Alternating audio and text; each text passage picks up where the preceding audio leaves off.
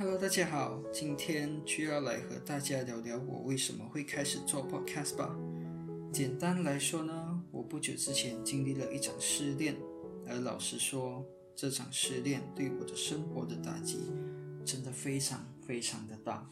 毕竟，一个在你生活里对你很重要、很重要的一个人，主动选择离开了你，我觉得不论是谁，都会像是世界末日一样吧。所以，我希望借由这一个频道，好好爱生活，来分享我在失恋后的心路历程，也算是抒发我内心世界的一个平台吧。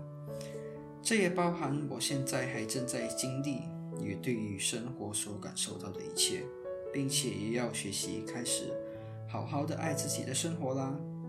这场失恋让我对生命有许多不同性的发掘与领悟。或许是我人生第一次有这种被深爱的人离去的体会吧。或许正在收听这的你，也是第一次有这些感受吗？还是已经经历了失恋一次以上的你，似乎看透了爱情的本质了呢？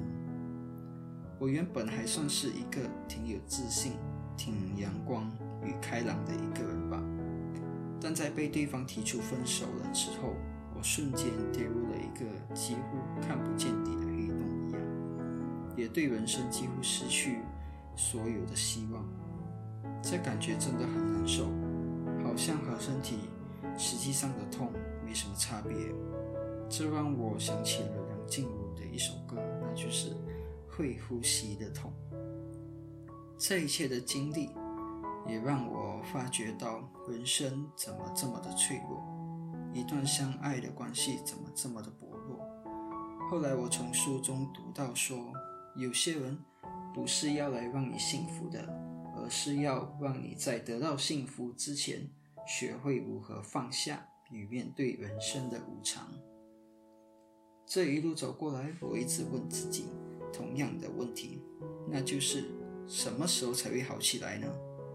一个月、两个月、三个月。到现在都快半年了，我很多时候都好像还在原地打转，时不时又掉入那一个无底洞一样。我什么时候才会好起来呀？我又问自己多一次了。但是我知道，当时间一滴一秒的过去，我也正在一步接一步的往前走。只要随着时间往前走了，我才有机会看见更多的可能。我开始阅读，开始写日记。开始听 podcast，也开始不断的自我对话。做了这些，才发现原来独处，也就是与自己相处，是一件挺疗愈的事。从中你会更加认识自己，更了解自己。这也让我更相信了这个说法，就是要一个人都可以过得很好，两个人才可以过得更好。其中，我也非常享受听 podcast 与阅读。因为从中我可以体验到别人是怎么面对类似的情况的，但更重要的是，我从中得到了一种陪伴与被安慰的感受。不知道你是否也感觉到一样呢？在结束这一集之前，我还想要分享一个对我而言非常有被温暖到的一件事，那就是一定要找人来烦。当然，要找的是一个你非常信任的一些人或朋友了。我本身觉得有这些陪伴真的真的很重要。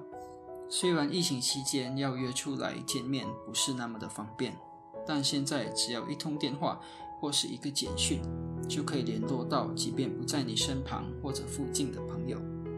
虽然不能与真实的见一面相比了，但我觉得这样也已经很不错了。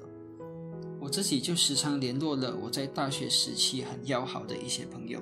一聊起来就可以聊好几个小时呢，这让我真的感觉到，虽然我曾经那么在乎的一个人，那么爱的一个人离我而去了，但是真的还有很多除了他以外的人，都还是很在乎我，很关心我的。所以，请也要好好观察自己身边有什么人是值得被你烦的吧。今天就先聊到这里吧，晚安。